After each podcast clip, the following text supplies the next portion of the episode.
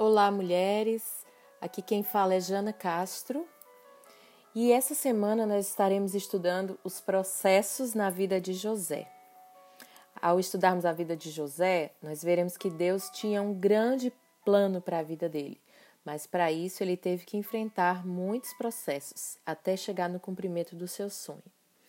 Certo dia, José teve um sonho e isso causou grande ciúme nos irmãos.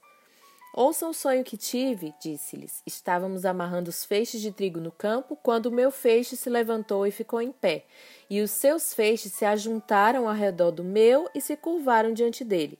Seus irmãos lhe disseram: Então você vai reinar sobre nós? Quer dizer que você vai nos governar? E o odiaram ainda mais por causa do sonho e do que tinha dito. Isso está lá em Gênesis 37, do 6 ao 8. Você também deve ter bastante sonhos no seu coração. E isso pode causar ódio, ciúme, inveja no coração dos irmãos. Por causa do ciúme que eles tiveram, eles decidiram vender José por algumas moedas. O primeiro processo que nós vamos estudar é o ódio e desprezo. Quando seus irmãos viram que o pai gostava mais dele do que de qualquer outro filho, odiaram-no e não conseguiram falar com ele amigavelmente. Certa vez José teve um sonho e, quando contou aos seus irmãos, eles passaram a odiá-lo mais ainda. Você já sentiu o desprezo de algumas pessoas? Mesmo sem motivos? Pessoas que deveriam tratá-lo normalmente e por algum motivo deixam de te cumprimentar? Provavelmente você está vivendo o processo que José viveu. A inveja que sentiram dele ao ver o amor do pai por ele gerou um ódio no coração dos irmãos e resultou em desprezo. Desprezo, segundo o dicionário, é um intenso sentimento de desrespeito e antipatia. É semelhante ao ódio, mas implica em um sentimento de superioridade. A pessoa desprezada é como considerada indigna Desprezo pode estar relacionado com sentimentos de indignação e amargura. Desprezo é um sentimento forte emocional com base na convicção de que a outra pessoa é inútil. E o desprezo surge a partir da avaliação da outra pessoa como inferior. O principal impacto do desprezo é uma persistente desvalorização do outro em todas as áreas possíveis. O texto é bem claro quando diz que os irmãos de José não sentiam o amor do pai como ele demonstrava por José, pois uma pessoa encharcada de amor jamais vai desprezar outra. Nós podemos ver que, assim como eles se sentiram desvalorizados em relação ao seu pai Jacó, eles desvalorizaram o irmão e o desprezaram.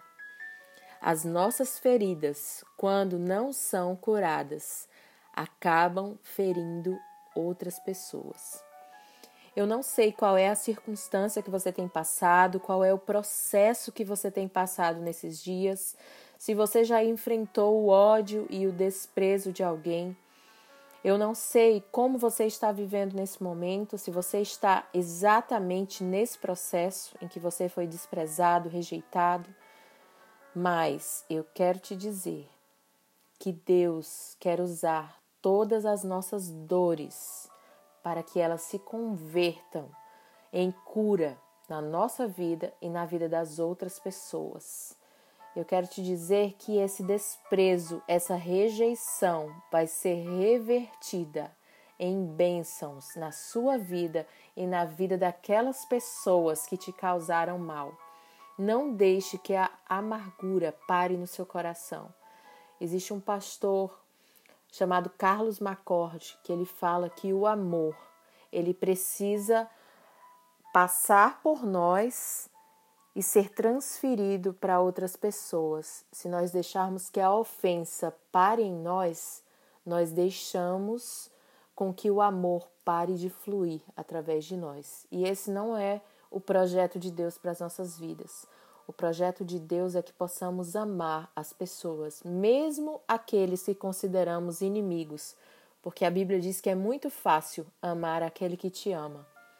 Que o propósito de nós, como cristãos, é amarmos aos nossos inimigos, Então eu vou orar agora pela sua vida. Se você não está conseguindo perdoar, se você não está conseguindo lidar com essa situação de desprezo, eu quero orar por você. Pai, em nome de Jesus, eu quero orar por todas as mulheres que estão ouvindo nesse momento esse áudio, que seja qual for o processo que elas têm enfrentado, Deus. Se foi de desprezo, se foi de ódio, Senhor, de rejeição, eu oro agora para que o coração delas seja curado, para que o coração delas seja sarado, para que o Senhor venha com teu bálsamo de cura, Senhor, transformando, curando, fazendo com que toda essa situação seja convertida para o bem. Porque a tua palavra diz que tudo coopera para o bem dos que amam a Deus. Então eu não sei qual o propósito de você passar pelo processo que você está passando, mas eu tenho certeza que se você ama a Deus, você vai sair dessa situação melhor do que você entrou.